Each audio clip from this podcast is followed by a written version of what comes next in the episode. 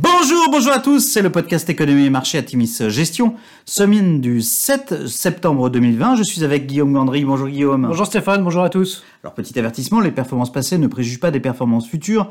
Bien lire les documents de référence des fonds avant d'investir. Et puis nous allons citer un certain nombre d'entreprises. Il s'agit d'une simple illustration de notre propos et non d'une invitation à l'achat. Cette semaine, nous avons titré Retour de bâton. Après une rentrée tonitruante, la semaine a été essentiellement marquée par le fort repli des valeurs de la tech US jeudi et vendredi. Il faut dire que l'été a vu l'indice Nasdaq propulsé vers de nouveaux records, et même si les dernières publications de ces valeurs étaient clairement favorables, certaines valorisations ont atteint des niveaux extrêmes. Les investisseurs ont brutalement vendu leurs positions jeudi, et ce, sans que l'on puisse identifier de réels faits déclencheurs.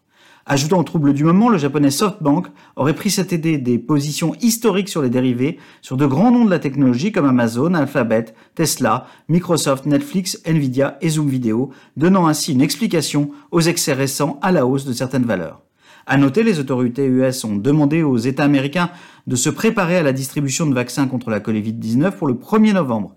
La proximité de cette date avec les élections américaines du 3 novembre peut faire sourire. Ceci étant dit, on dénote une série de nouvelles positives du côté des laboratoires, tant en ce qui concerne les essais cliniques de vaccins, Pfizer, Moderna, AstraZeneca, Sanofi, que de la mise sur le marché de tests rapides et bon marché, Abbott ou Roche. Sur la semaine, le CAC 40 se replie de 0,8%, le SP500 de 1,8% et le Nasdaq perd 3,7%. Alors pour autant, euh, Guillaume, on a eu plutôt de bonnes nouvelles du côté des valeurs de nos fonds. C'est vrai, Stéphane euh, Roche notamment qui annonce lancer en septembre un test rapide d'antigène du Covid-19, donnant des résultats très fiables en 15 minutes. Le test sera dans un premier temps disponible en Europe avec une production de 40 millions d'unités par mois, puis un doublement d'ici la fin de l'année. Parallèlement, euh, Roche va faire une demande express d'homologation auprès de la américaine. Et puis Pernod Ricard a relativement bien résisté au global avec une décroissance organique de 9,5% en année pleine. Les États-Unis euh, ont été le marché le plus résistant au niveau mondial. La Chine a bien rebondi avec 90% euh, du on-trade rouvert. Et puis les ventes en travel retail, 6% hein, des ventes auront baissé de 27% sur l'année. Enfin, Biomérieux affiche une croissance organique de 15,7% au premier semestre, dont 10,7% au deuxième trimestre.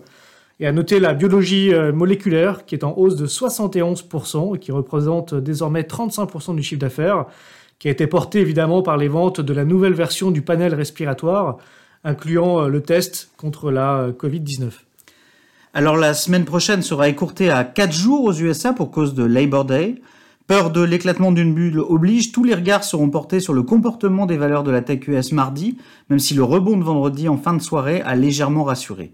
L'avancée des négociations sur le plan de relance US entre démocrates et républicains sera à nouveau suivie de près, tandis que le sprint de deux mois à venir des élections américaines, avec tous ses excès, sera évidemment regardé tous les jours.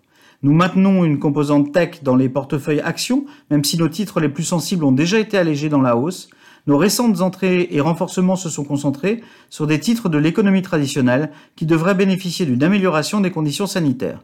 Nous maintenons par ailleurs nos expositions en l'état dans nos portefeuilles multi-assets Atimis Global et Atimis Patrimoine. Nous vous souhaitons une excellente semaine à tous. Bonne semaine à tous.